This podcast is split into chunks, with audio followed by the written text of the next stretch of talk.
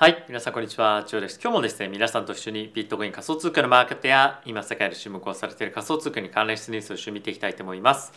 早速ビットコインのマーケットから見ていきたいと思うんですが、現在ビットコインは22,300ドル近辺を推移しておりますと。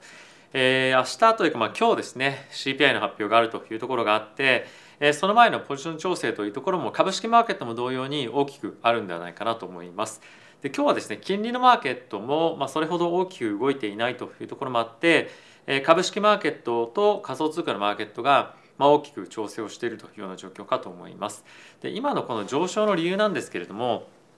その CPI の前の調整というところもあったりと、まあ、あとはですねもう一つについては CPI の数値がですね思ったよりも、まあ、あの良い数値、まあ、つまり思ったよりも物価上昇が収まってる緩まってるんじゃないかっていうような予想が、まあ、結構ですねいろんな記事も含めて出てきておりますので、まあ、そういったところが大きな理由にはなっているんじゃないかなと思います。とはいえ9月の FOMC に関しましては75ベースポイントの利上げというところが、まあ、ほぼ強くですねえー織り込まれているということもあって、まあ、そのあたりについてはあの、まあ、ブレていないというかマーケットは、まあ、これまで通りのビューというところではあるんですけれども、まあ、一応そういった統計の数値をまあ見越して少しマーケットは上昇しているというような感じにはなっているのかなと思います。あとはですねちょっとイーサの方も見ていきたいと思うんですけれどもえーイーサはですね、まあ、あのマージも控えてはいるんですがこちらとこちらちょっとビットコインと逆の感じで少しあの下がってきてしまっているかなと思います。でこれについてはあのマージはですねこれまでずっとビットコインじゃなくてイーサレムは現物がどんどんどんどん買われていて先物で売って、ま、ヘッジをするというオペレーションが、非常に強く出ていたと思うんですけれども、まあ、その逆転現象っていうのがここに来て少しえ出てきてるんじゃないかなと思うんですよね。なので、えーまあ今日明日ぐらいについてはもしかすると、えーイーサリアムに関してはビットコインと真逆の動きもしくは、まあ、ただ単に下落をしていくっていう方向に、まあ、行っても全然おかしくないんじゃないかなと思うので、えこの辺りについては本当にイーサリアムはですねかなりかなりボラティティが出る可能性もありますし、えーまあ先物も同様にですね大きく動くかもしれないので、少し気をつけていただければなと思います。でやっぱりこの辺りの動きに関しては非常に特別なというかですねかなりイーサリアムに偏った動きをしているので、先物も現物も全く真逆の動きをする可能性もあるので、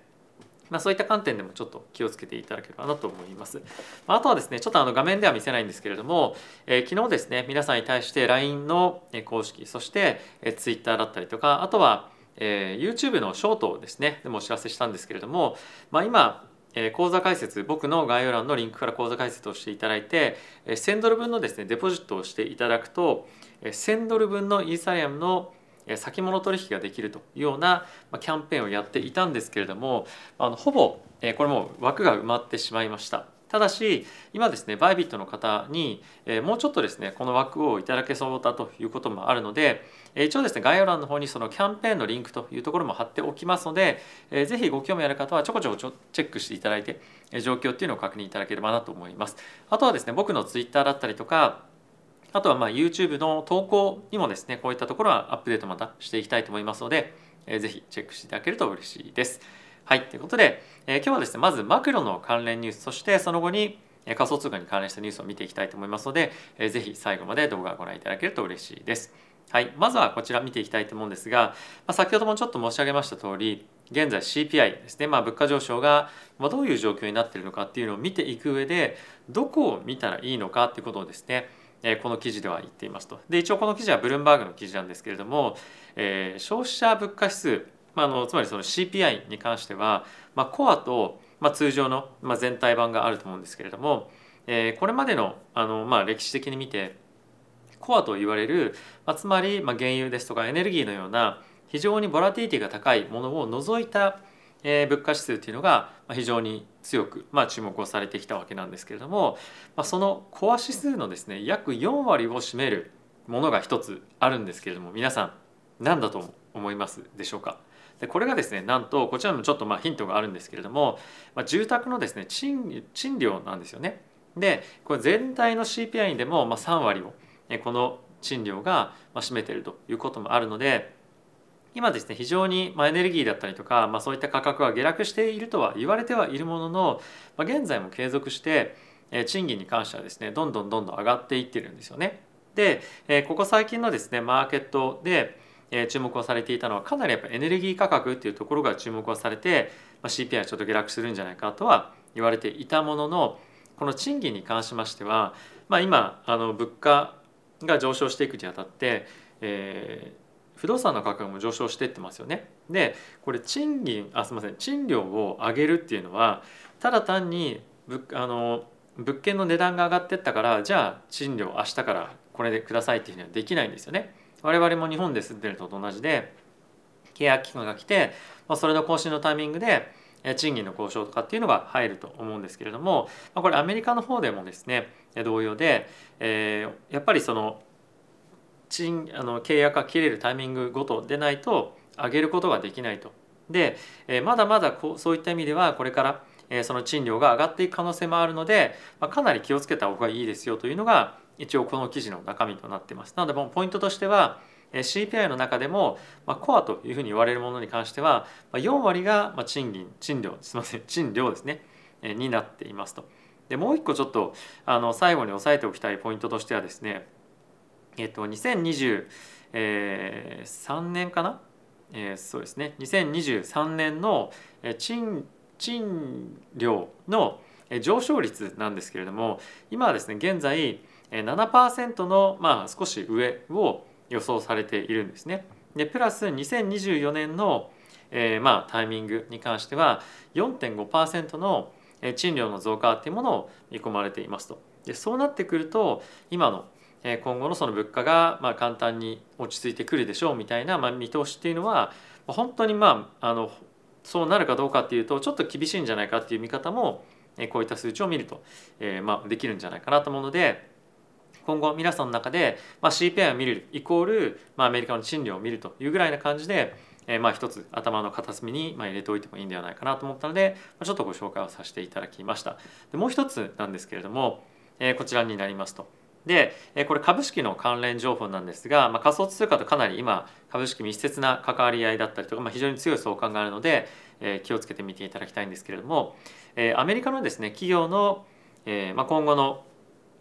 えまあ、決算の中身ですねについては2020年のですね第2クォーター以来の、えー、まあ予想のその何ですか決算の,、まあ、の下落幅を今見せていますと。なのでまアナリストが今どんどんどんどん、えー、いろんな企業のですね、まあ、決算の予想をあの軒並みまあ下げてますよと。でプラスこれが2023年については、まあ、もっともっと起きてくるんじゃないかということで、えー、これがですね本当に今後続くとすればかなり株式マーケットとしては厳しいんじゃないかというふうに言われています。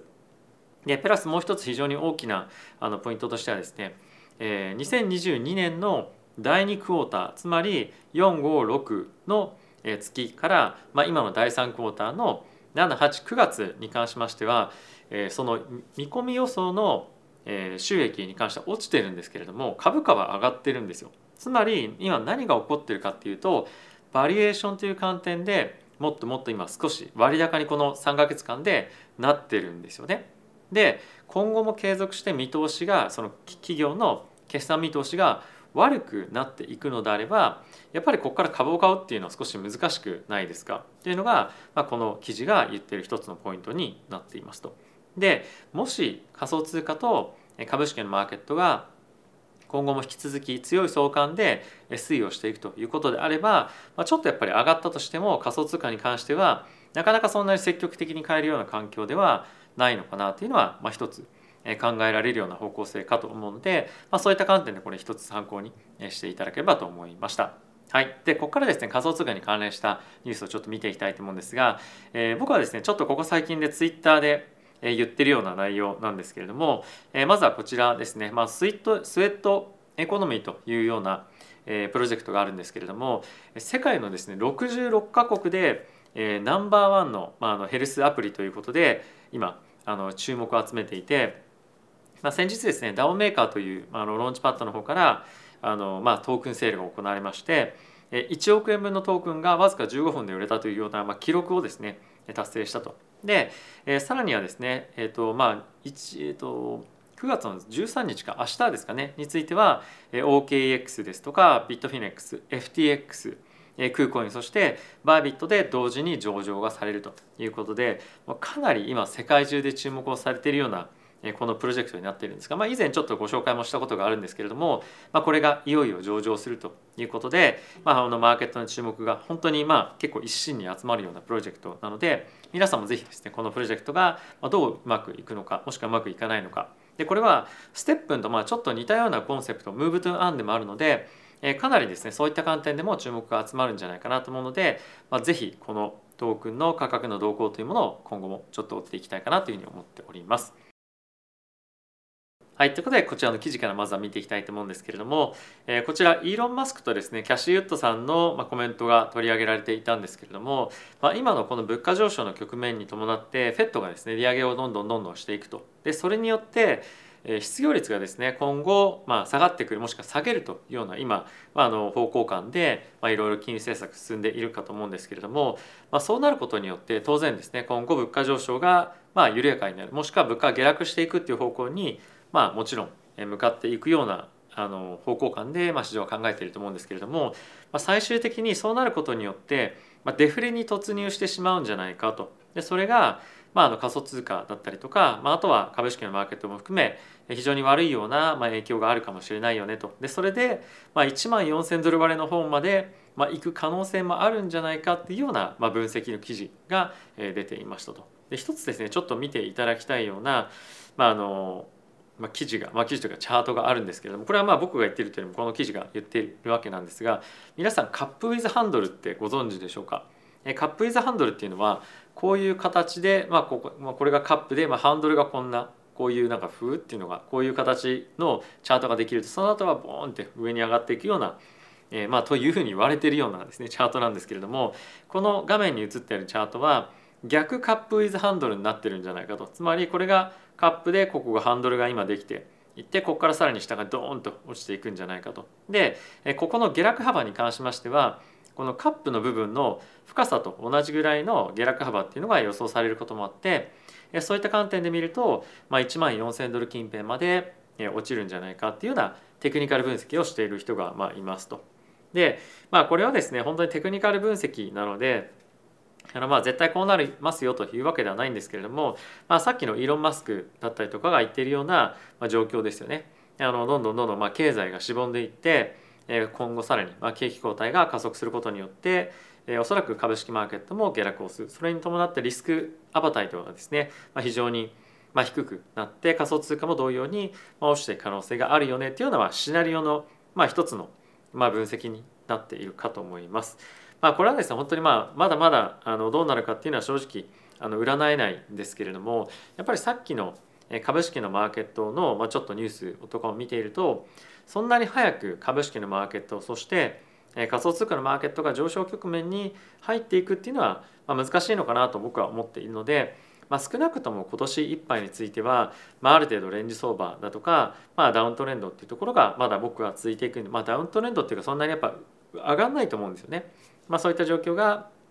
しばらくは僕は続いていくんではないのかなっていうのは思っております。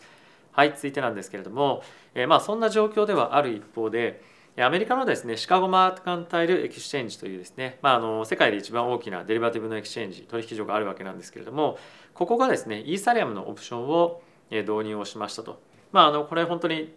ザ・マージのイベントの直前なんですけれども、まあ、非常にいいタイミングで上場していただけると思うんですがこれって本当にマーケットとしてはかなりインパクトがあることかつ意味があることで